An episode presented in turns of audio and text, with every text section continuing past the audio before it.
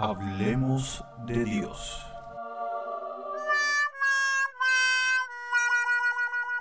Y sí, pero no de esa forma. Acompáñame a esta aventura maravillosa con el Señor, cuya meta es la felicidad y cuyo camino es el amor, así que no te lo pierdas. Bienvenido al podcast del Padre Hayden.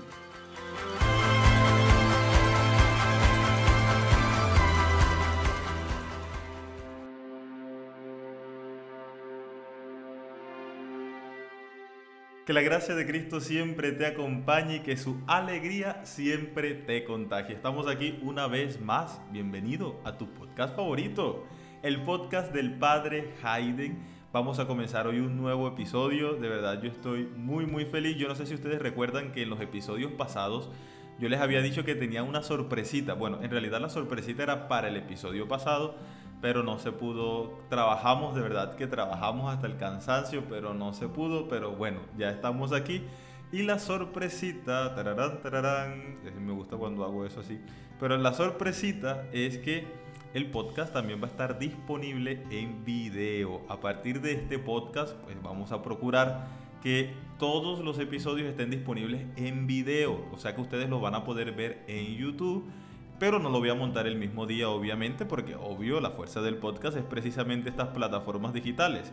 Entonces los montaré los viernes. Entonces el episodio número 8, hoy es el episodio número 8, lo subo los lunes a, los sitios de podcast, a Spotify, Apple Podcast especialmente. Y después los viernes montaré en YouTube. Yo sé que les va a gustar, eh, pero bueno, esto es detrás de cámara. Ustedes ya allá podrán ver cómo como lo que hay detrás para poder hacer estos podcasts. Aquí el computador, que por cierto me lo prestaron porque el mío no dio chicle, oye. Gracias a Fabián que me prestó el computador para poder grabar el podcast de hoy en video, obviamente. Y pues bueno, aquí tengo el micrófono que me gusta muchísimo. Yo amo mi micrófono, ¿saben? Y el cuadernito, pues donde tengo todos los apuntes, porque no crean que yo vengo aquí a hablar barborreo así porque así, ni nada. Y tengo otra cosita especial que ojalá ustedes puedan verla porque Resulta y pasa que, bueno, primero le damos el saludo a nuestro patrocinador número uno, a Papito Dios, que siempre está ahí bendiciéndonos a nosotros. Pero esta semana caí en cuenta que yo tenía otro patrocinador, o más bien otra patrocinadora. Oye, yo soy muy ingrato. No, o sea, en realidad, literal, literal, yo, no es más importante, obviamente, pero pero yo la amo, o sea, la amo literal porque ella fue la, el puente para yo poder llegar a ese patrocinador. O sea, si no hubiese sido por ella, yo de verdad no hubiese conocido a mi patrocinador y él no estuviera aquí detrás de nosotros haciendo este podcast, ni ustedes escuchándolo, ni yo haciéndolo. Y es Mamita María. Oye, Mamita María es nuestra segunda patrocinadora. Ya vamos creciendo en patrocinador, eso quiere decir que el programa está completamente bendecido. Yo estoy feliz, estoy feliz y de ahora en adelante también el saludo va para mi patrocinador número uno y para mi patrocinadora número dos. Papito Dios y Mamita María, que siempre nos acompaña. Y pues bueno, eh, entrando en materia, ¿no? Entrando en materia porque uno, ya uno está en video, uno tiene que portarse más formal. Entonces, eh, les voy a decir el título. Yo sé que este título impacta, impacta al principio. Es una pregunta como que, como que no tiene lógica, pero pero sobre eso precisamente quiero hablar. He decidido tomar esta, este título y bueno, ya les voy a explicar enseguida por qué. Este título se llama, ah, así tengo que poner como música de suspenso para este momento. Eh, este título se llama ¿Por qué no te suicidas? Es una pregunta. ¿Por qué no te suicidas? ¿Ah? ¿Por qué? Bueno, resulta y pasa que leyendo un libro de Víctor, Víctor Frank, algo así, El hombre en busca de sentido, él precisamente en la parte introductoria del libro, él explica cómo cuando llega un paciente que está pasando por X o Y situación, obviamente desastrosas, eh, él lo primero que le hace es esa pregunta, ¿por qué no te suicidas? Claro, es una pregunta muy impactante, porque que te pregunten a ti por qué no te suicidas, eso como que te hiela la sangre, eso como que ah, te hiela mucho, es muy feo. Pero con la respuesta que tú tengas de esta, de esta pregunta, ahí vas a encontrar el verdadero sentido de tu vida, el ancla de tu vida. Y nosotros, hermanos, necesitamos algo en que anclarnos. Cuando tú dices, no, no me suicido y, y he tenido experiencias, se me han acercado personas en esa situación, Yo no me suicido, Padre, hoy por mis hijos. Bueno, tus hijos son el sentido de tu vida, lo que te da fuerza, lo que te anima. Aquello que cuando tú quieres tirar la toalla, en aquello que cuando tú quieres ya descansar, cuando tú dices no puedo más, piensas en tus hijos y te levantas y sigues luchando y sigues caminando. O sea, esa respuesta que tú tengas frente a esa pregunta, ¿por qué no te suicidas? Es en realidad el verdadero sentido de la vida, aquello que nos da fuerza, aquello que nos ancla esta vida. Y este episodio también lo voy a hacer en memoria a alguien que, que quise mucho, que quiero mucho, pero que no nos acompaña, ¿no? Tampoco quiero sonar triste ni nada por el estilo, pero quiero hablarlo de ella, de ella sí porque, porque fue muy importante en mi vida, ¿saben? Eh, yo sé que esto en realidad nadie lo sabe, como primera vez que, que lo comento o lo digo, bueno, lo saben como muy cercanos, pero no saben la envergadura de este acontecimiento. Cuando yo estaba en bachillerato, conocí a una muchacha, Odangel, se llamaba ella, Odangel, que en paz descanse, eh, digamos que, que era como, tenía muchos problemas, como todos. Cuando uno es joven uno ve los problemas muy grandes, como que no tienen solución. Y, y era el caso de ella y era el caso mío. Muchas veces nos encontramos como, como para hablar y hablar de, disculpen, hablar de nuestras penas, eh, de nuestros dolores, como que nos juntábamos para eso. Al final Dios es muy bello y me llamó en ese año. Nosotros jugábamos baloncesto, estábamos en el equipo de baloncesto del colegio. Yo entré al seminario en el 2009, me dieron la entrada en el 2009, sí. La, entrada como tal fue en el 2010. Estaba yo para cursar 11 apenas. Y, bueno, así quedó. Yo inicié todo mi proceso formativo, a lo cual gracias le doy a Papito Dios de verdad, patrocinador. Número uno, lo amo. Y, y bueno, como más o menos febrero marzo, la verdad no tengo muy clara la fecha, pero como para esa fecha, eh, pues recibo una noticia muy, muy triste. Y, y era que Odangel, mi amiga, se, se había quitado la vida, se había suicidado. suicidado eh, no tenía como muy clara su ancla, aquello que le anclaba la vida. ¿Y, ¿y por qué menciono esto?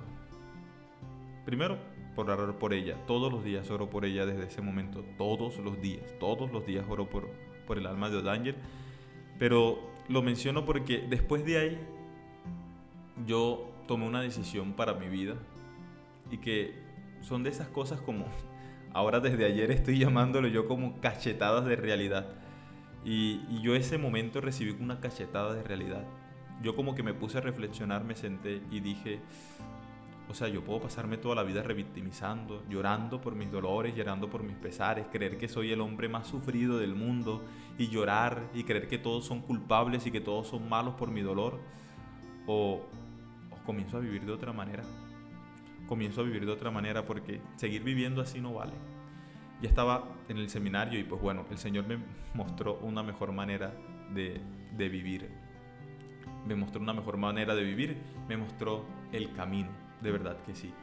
Eh, cuánto hubiese querido también que ella se hubiese abierto esta gracia, ¿no? Pero, pero bueno, en fin, oramos por ella y les pido que ojalá también hoy puedan orar por ella. Hoy cuando escuchen este programa, si es lunes cuando sale, si es martes, si es dentro de dos años, de pronto estamos ya en el 2040 y alguna persona ociosa se le dio por escuchar este episodio del podcast, pues bueno, también puedes orar por O'Daniel.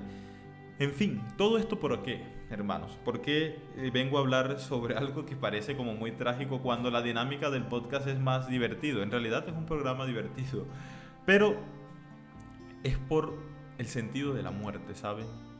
Yo pienso que esto es muy importante.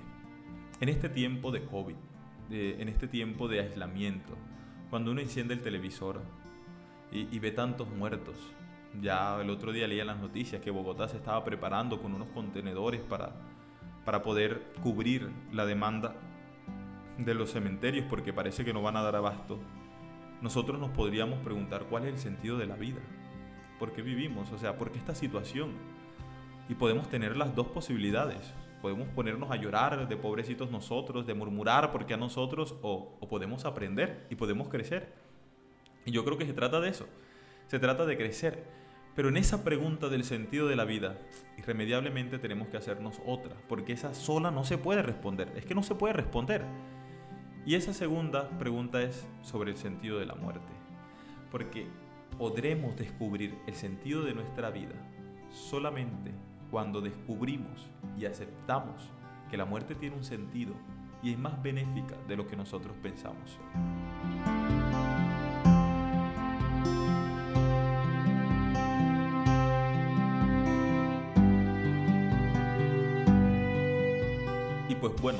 Próxima tengo que traerme un vaso de agua porque de verdad uno tiene que tomar agua. Pero bueno, será para la próxima.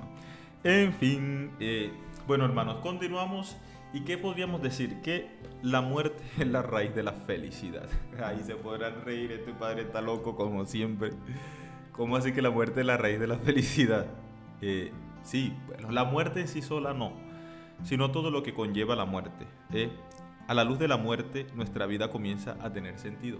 O sea, es que ante la muerte nosotros como que podemos tener dos miradas o ir hacia dos direcciones. Una de esas direcciones es al pasado o, a nuestra vida presente, más que al pasado es a nuestra vida presente. Y otra, la otra dimensión, la otra mirada es al futuro, pero no a un futuro de nuestro presente, sino al futuro del cielo. Cuando nosotros vemos estas dos perspectivas, entonces la muerte viene a ser necesaria, viene a ser benéfica, viene a ser buena, porque en realidad es buena. Eso no quiere decir que no sea dolorosa. sí, es dolorosa, dolorosísima, pero es buena. A veces aquello bueno es doloroso, aquello que es bueno en realidad en nuestra vida nos cuesta más. Y no es la excepción precisamente este tema que estamos tratando. Sí, así que vuelvo a repetir, no a la luz de la muerte nuestra vida comienza a tener sentido. El mismo motivo que tengas para morir es el mismo motivo que tienes para vivir. Cuando tú encuentras un motivo por el cual morir, hombre, tu vida comienza a tener sentido, porque ese mismo motivo que utilizas para tu muerte, para afianzarte en, la vida, para anclarte en la vida, es el mismo motivo que vas a utilizar para vivir. Entonces podrás escuchar, yo por mis hijos doy la vida, el mismo ejemplo de la familia, o el ejemplo de una madre. Yo por mis hijos me hago matar, o sea, yo por mis hijos me hago matar literal. Y bueno, entonces eso por lo cual tú morirías, y morirías libremente, y morirías alegremente, es lo mismo, el mismo motivo que tú tienes para seguir viviendo. Aquello que tú dices, yo me mato por eso, literal, como hacen los mártires, por ejemplo. Yo doy mi vida por Dios, o sea, yo prefiero morir, a mí me importa la muerte, yo prefiero morir antes que negar a Dios. Y bueno, efectivamente moría. Y eso, ese motivo que ellos utilizaban para morir, que era Dios, y que es el mejor motivo que todos tenemos, obviamente, era aquello que lo, que los anclaba en la vida. Ellos, era aquello lo que les hacía vivir de verdad muy bien. Y bueno, es un ancla. Eh, ¿Por qué no te suicidas? Como, como diría Víctor Frank en, el, en su libro. Sin la muerte, lastimosamente habría que decirlo, nada en esta vida tendría importancia. En realidad la vida importa porque te vas a morir simple y sencillamente. Ponte a pensar, ¿qué importaría si no te murieras? Es que en realidad una eternidad en esta vida es muy aburrida. Eh, así comenzaba, así pretendía yo llamar, le confieso, primeramente el podcast, yo, el, este episodio. Yo, una eternidad en esta vida es aburrida. Pero bueno, de por sí el título ya era aburrido. Yo necesitaba algo más interesante, un gancho, ¿sí me entiende? Algo que fuera más bacano y que fuera atrayente. Entonces por eso no lo dejé. Pero es más o menos eso. Una eternidad en esta vida viene siendo muy aburrida. Literal es muy aburrida. ¿Por qué? Porque el otro día me vi en Netflix, salieron como los guardianes. Y es muy interesante porque los guardianes eran personas antes de Cristo, la jefa venía antes de Cristo, venían peleando todas las luchas habidas y por haber, habían estado en todas las guerras, eran eternos, no morían. Pero, pero hasta ellos ya les pesaba. O sea, claro, tú ves morir a tus a tus seres queridos. Ellos envejecen, tú no. Todo como que comienza a obviarse después. Eh, no puedes enamorarte, no puedes acercarte, no puedes relacionarte con personas que no sean como tú porque todas esas personas morirán. Imagínate ver repetido eso una y otra vez. Eso es muy triste en realidad. Nosotros ojalá quisiéramos ser eternos, pero la eternidad es muy triste en realidad. Esa eternidad es muy triste. Porque una eternidad aquí en la tierra implica eso, implica que, que bueno, vas a perder a tus seres queridos. Bueno, implica que, que vas a seguir sufriendo, que vas a seguir sintiendo dolor, que vas a seguir mortificándote, que vas a sentir sintiendo tristeza, que te vas a dejar llevar por tus pasiones. Imagínense, no, ay, no, yo no, no sé, yo me mortifico mucho con mis pasiones, imagínate si eso fuera eterno, no, déjame quieto, yo, de verdad, mejor es la muerte aunque no quisiéramos aceptarlo, pero al menos es la muerte porque en esa perspectiva es un descanso. Entonces, apesta, apesta, apesta, apesta, de verdad que sí, una eternidad aquí en esta tierra, muy diferente a la eternidad del cielo. Pero no me voy a adelantar, ojo, porque eso va más adelante. Y esa es la razón, la que yo aduzco, por la cual Jesús prefirió la cruz, ¿saben? Para salvarnos. Usted no se ha puesto a pensar, ¿por qué Jesús no utilizó otro modo, otro medio? No hubiese sido más fácil y se hubiese ahorrado tanto. Es que, es que eso de cargar la cruz y que lo cogieran a latigazo, es que nada más basta ver con la pasión de Cristo de Mel Gibson para uno darse cuenta como Jesús tenía estómago, o sea, era un bárbaro, era un bárbaro, definitivamente. ¿Por qué hizo eso? O sea, ¿por qué cogió la parte o la forma más dolorosa de salvarnos? Si Él era Dios, Él hubiese podido escoger otra forma. Pero es precisamente esa la forma, era la forma como Jesús también nos estaba enseñando a vivir. Nos estaba diciendo, la muerte por ella sola no es nada, por todo lo que significa, por todo lo que conlleva. Es que la muerte te hace vivir mejor y por eso Jesús vivía como vivía, porque tenía claro, tenía presente que iba a morir, tenía presente la tarea del Padre. Y por eso pudo haber pasado lo que fuera que Él se mantuvo inconmovible. Hasta su corazón hubiese querido no hacerlo, pero Él se mantuvo inconmovible porque sabía el sentido de mi vida precisamente, o sea, la misión por la cual yo estoy aquí en la tierra es precisamente la de morir, para darle la vida a los otros, simple y sencillamente. Por eso no escogió otra forma por eso murió, para enseñarnos a nosotros precisamente lo importante que es la muerte. Y hay una palabra, y esta palabra nos va a iluminar como, como esta segunda característica de la muerte, esta segunda mirada de la muerte. Y es Mateo 16, 25. Ojalá lo puedan anotar, ojalá puedas compartir, leerlo tú de nuevo o compartir también. Mateo 16, 25. Porque, él quiere, porque el que quiera salvar su vida la perderá pero el que pierda su vida por mi causa la encontrará. Vuelvo a repetirla porque es súper interesante. Dice, el que quiera salvar su vida la perderá, pero el que pierda su vida por mi causa la salvará. Y entonces ya Jesús nos está mostrando otra dimensión, que es la del reino de los cielos, la vida futura. La muerte es un paso para una vida mejor. Y eso es lo que nos anima y nos llena de esperanza. Por ejemplo, cuando perdemos a un ser querido. Y en estos tiempos donde estamos perdiendo tantos seres queridos, tantas familias, tantos amigos, eh, tener claro, queridos hermanos, que la muerte no es el fin de la historia, sino que la muerte es un paso a una vida mejor, a una vida donde no hay sufrimiento, a una vida donde no hay dolor, a una vida donde no hay COVID-19, a una vida donde no tendrás que aislarte, donde podrás gozar con todos los santos y con Jesús ahí apretaditos porque eso es el cielo. E, en una vida donde no habrá lágrimas, donde no habrá sufrimientos, donde no, donde no habrán dolores de cabeza, en donde no habrán mortificaciones. Una vida en la que tú puedas levantarte y sentirte bien. Una vida en la que tú puedas levantarte y sentirte feliz y puedas sentirte pleno. Hermanos, en realidad necesitamos morir. O sea, necesitamos morir. Porque necesitamos una vida así. Necesitamos una vida así. No nos podemos cansar frente a todo esto. A esta vida no podemos llevarla así. Una vida así como la que vivimos. Acéptalo. Ponte a pensar. Una vida como la llevas ahora eternamente. Ay, es aburrido, es mortificante. No, no, o sea, no. Mucho mejor es el cielo. Y si para llegar al cielo y para llegar a esa vida perfecta que nosotros queremos tenemos que morir, bendita sea la muerte. Bendita sea la muerte.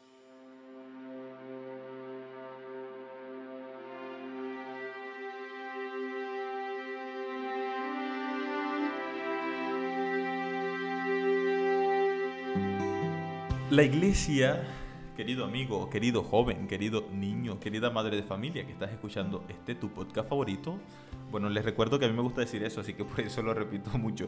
Eh, tú que estás escuchando, en fin, este podcast, cuando lo estés escuchando o algo, eh, hay algo que dentro de la iglesia siempre se ha, se ha conservado muchísimo.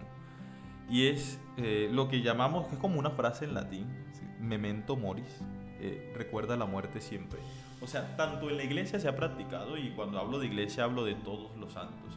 No sé si ustedes se han dado cuenta que hay algunas imágenes de santos, eh, algunos cuadros, algunos retablos también, que tienen como una calavera. Eh, por ejemplo, uno cuando va al seminario, uno se encuentra con mm, un cuadro súper precioso que es el ayuno de San Carlos.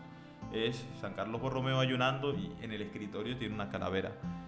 Como que muchos, muchos santos se caracterizan por eso. Tenían cerca una calavera. No sé qué papa ahora se me, estaba, se me olvidó, pero un papa mandó a tallar un, un féretro en mármol y pues no tan grande, pequeño, y lo tenía en su habitación como para recordarle con eso que, hombre, me voy a morir, o sea, me voy a morir algún día.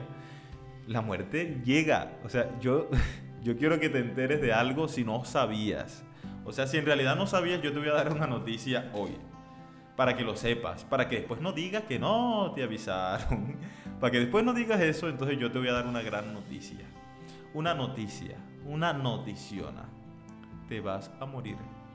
Y con eso no quiero asustarte.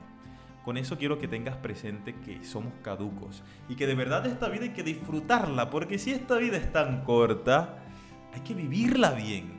Hay que vivirla bien, no basta con vivirla, hay que vivirla bien, hay que disfrutarla, hay que gozársela. Uno no puede estar perdiendo el tiempo en tanta, en tanta revictimización. No, cuando lleguen los problemas y dificultades, anímate a seguir adelante. O sea, hay que vivirla de verdad, pero vivirla bien porque vivirla mal no es vivirla.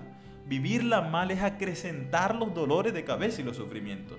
En cambio, vivirla bien, como vivían los santos, por ejemplo, eso es bacano. O sea, literal, es muy bacano. Se siente bacano. O sea, si la muerte es algo muy seguro, si la muerte es algo que tú tienes seguro, y si no hay nada más seguro que tengas, es que te vas a morir, entonces tú te puedes luchar con todo eso, puedes lucharte contra la muerte, o por el contrario, puedes hacerla tu compañero de viaje, puedes hacerla tu amigo y saber, me voy a morir, tengo que vivir mejor. La muerte, recuerda, que te ayuda a vivir mejor. Y tienes esa posibilidad, o sea, o amargarte negando esa realidad, o deberías aceptarla y tomarla con tranquilidad. Eh, por eso los santos mueren bien, ¿saben? Los santos mueren bien. El otro día ayer, preparando precisamente esto de la consagración a la Virgen María, eh, para aquellos que estén escuchando en el 2030 o en el 2040, yo hice una consagración al Inmaculado Corazón de María. Pueden entrar en YouTube que también quedan guardados. En fin, yo pensando, tan querido, yo pensando en, en los, en los oyentes del futuro, porque esto es del futuro en realidad. Y leyendo eso yo decía, hombre, una persona, decía, una persona que tiene a María de compañera, nunca, nunca va a tener una mala muerte. Pero no solamente con María, en serio, una persona que, que de verdad es cristiana, que de verdad tiene fe, que de verdad tiene esperanza, nunca va a tener una mala muerte. Nunca va a tener una mala muerte. Eso sí le tengo miedo. Algunas personas dicen, y haciendo como un paréntesis, algunas personas dicen como que, oye, eh, yo quisiera morirme, pero que mi muerte fuera rápido, o que me muriera durmiendo, que no me diera cuenta, o que me cayera un rayo, una cosa así, como que fuera instantáneo yo pensaba y lo decía muchas veces, ¿no? Yo pensaba yo, ay, ojalá que mi muerte sea rápido para no agonizar, para no sentir ese dolor. Imagínate morir ahogado, morir quemado, morir, ah, eso es muy horrible, no, Señor, dame una muerte rápida. Y después le escuchaba a mi director espiritual y, después de leer Vida de los Santos, y ellos le tenían pavor a eso, le tenían pavor a morirse rápido, instantáneamente. ¿Y por qué?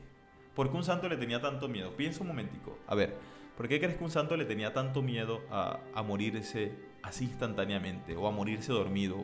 O a morirse sin el que se diera cuenta. Es más, mira, cuando nosotros realizamos las completas, ojalá puedas buscarlo, la forma en que terminamos las completas precisamente concédenos una noche tranquila y una santa muerte.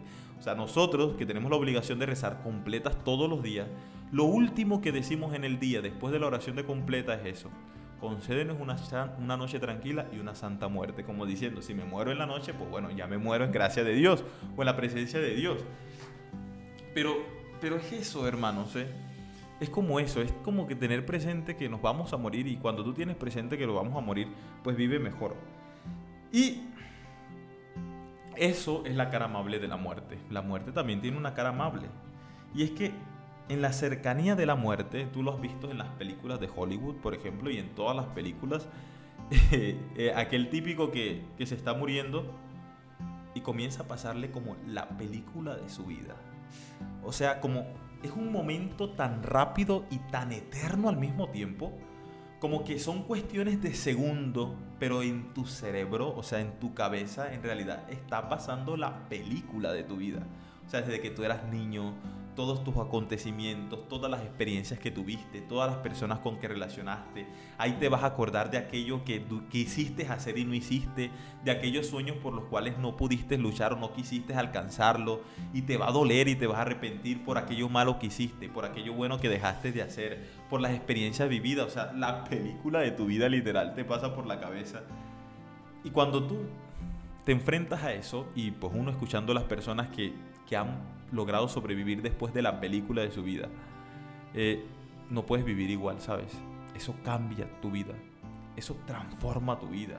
Y lo transforma porque si hay un momento en tu vida donde tú vas a tener claridad de las cosas, claridad, o sea, donde no va a haber intereses, donde no va a haber egoísmo, donde no va a haber nada, si tú vas a tener claridad, es cuando estés cerquita de la muerte. Ahí sabrás cuánto hiciste sufrir a la persona que amabas y la amabas de verdad. Ahí sabrás que debiste si pudiste ser un buen padre y no lo fuiste. Ahí sabrás que debiste ser un buen hijo y que debiste valorar a tus papás cuando estaban en vida y, no lo valoraste. Eh, ahí te darás cuenta que tuviste muchos sueños y que por cobardía no saliste a perseguirlos. Ahí te darás cuenta también que, que cometiste muchos errores y no fuiste capaz de pedir perdón por cobarde o por miedo o por lo que sea. O sea, en ese momento como que la vida, ah, debí haber hecho esto, no debí haber hecho, debí reinventarme, debí reivindicarme y no lo hice.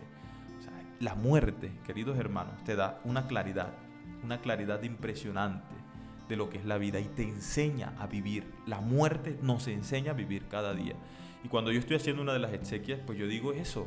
Yo no le estoy predicando al muerto, yo le estoy predicando a ustedes, hermanos. Que estamos aprendiendo con eso. Porque nos vamos a morir y estamos preparados para eso estamos preparados para la muerte. Y, esto del, memento mori de los santos, pues yo decía, pues yo creo que me perdí, ¿verdad?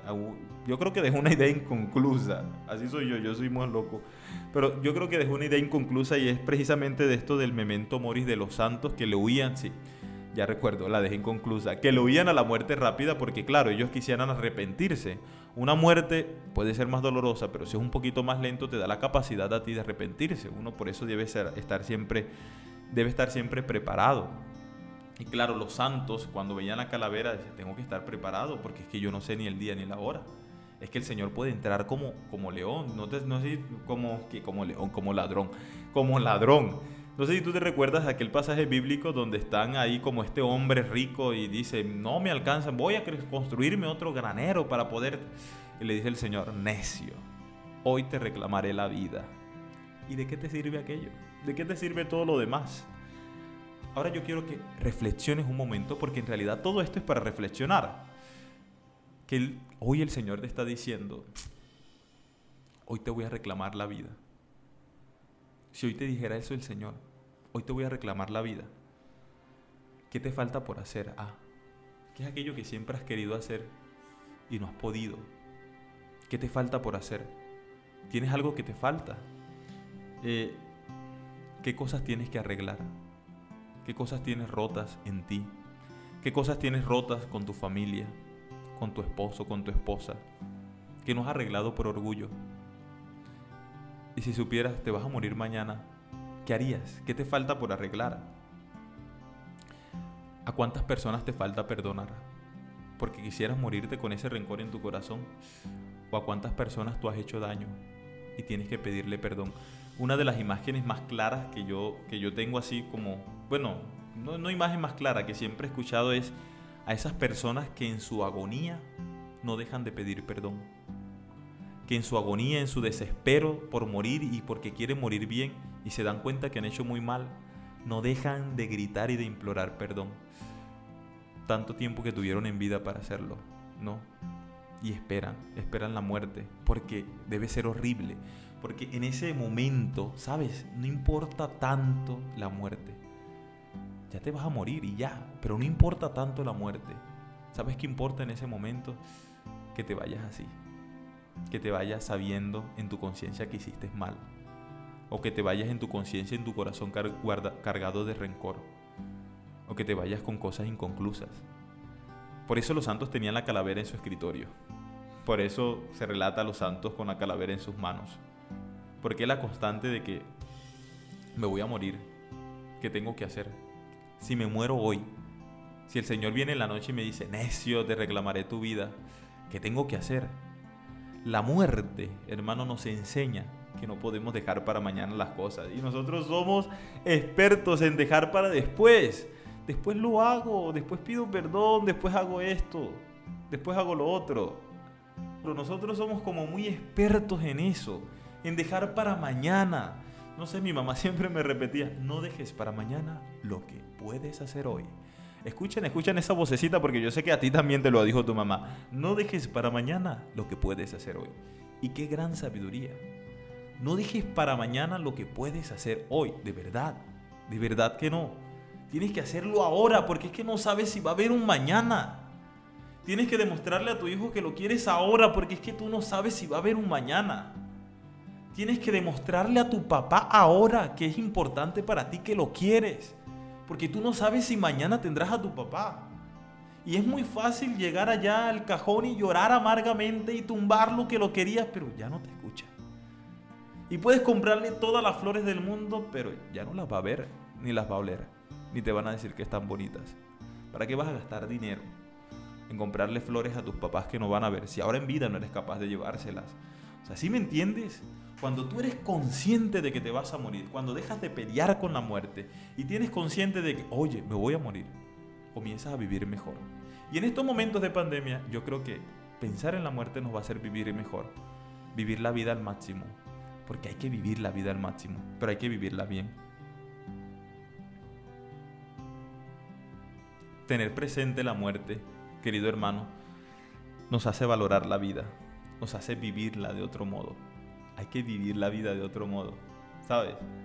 Porque nosotros somos muy egoístas y al final nos importa es lo que yo diga, lo que yo piense, como yo hago. Los demás no tienen error y los demás son los que se equivocan, perdón. Y, y no, la vida no es eso.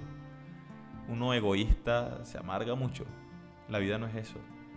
La vida es para disfrutarla. Y aquí tengo una frase con la que quiero terminar. Eh, la vida es muy corta para no disfrutarla. Es cortica. Es cortica. Se te está yendo. Se te está yendo de las manos. Y no entiendes eso. Y no entiendes de verdad. O sea, la vida se pasa. Nosotros somos como, como una brisa suave. Nosotros somos como, como la flor que amanece lozana y ya después no está. Ey, en serio, ¿qué estás haciendo con tu vida? Si estás satisfecho con la vida que llevas. Y si no, tienes tiempo. Hoy. Tu tiempo es ahora. Tu tiempo es ahora. Las decisiones que tienes que tomar no las dejes para mañana. Tómala ahora. A las personas que tienes que amar no tienes que dejarla para mañana. Tómala ahora. Vive ahora. No vivas para mañana. Vive ahora. Sé feliz ahora. Disfruta ahora que la vida se te está pasando y después, en el hecho de muerte, arrepentirse es muy pelle. Pues yo no he tenido la experiencia, pero con verlo en las películas y con verlo en la vida real y escuchar lo que las otras personas dicen, no quisiera, ¿sabes? No quisiera como llegar a ese momento y tener algo de lo que me arrepienta. No quisiera, de verdad que no. Así que vive, disfruta, pero recuerda que el mayor goce del mundo está con Dios.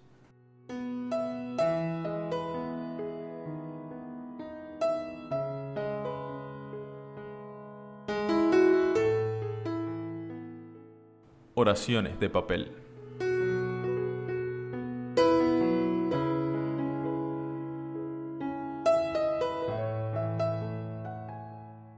Sabes, Señor, me he gastado la vida buscando la vida.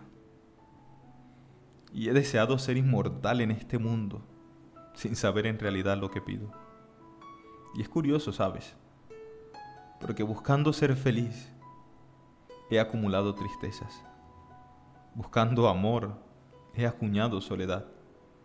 Buscando bienestar, me he incomodado. Buscando vida, he encontrado la muerte.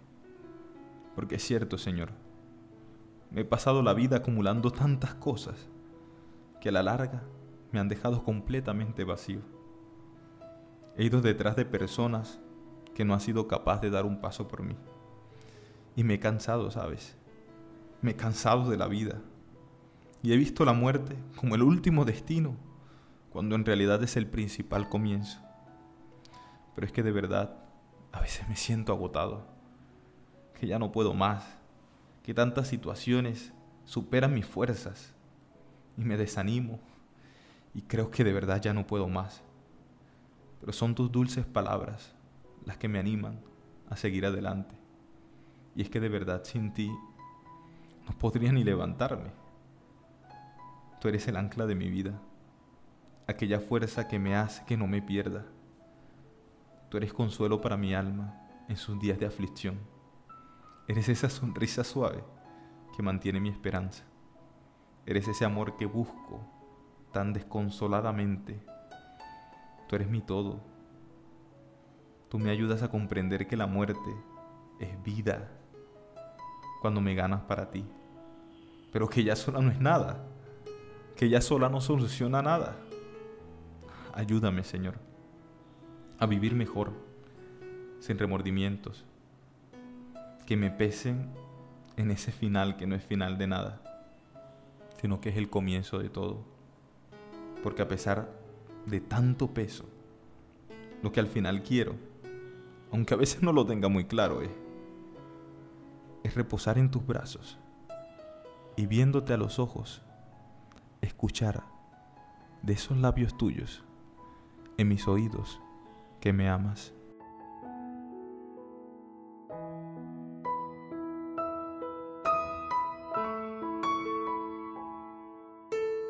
Bueno, ya descubrieron mi secreto, ¿no? ¿Por qué crees que se llaman oraciones de papel? Porque obviamente las leo, porque las hago. Me inspiro un momento y bueno, después las hago. Hermanos, hemos llegado al final de este episodio de tu podcast favorito, el podcast del padre Hayden. De verdad, yo creo que el episodio más largo hasta ahora, pero me emocioné. Yo pienso que este tema era muy importante, fundamental.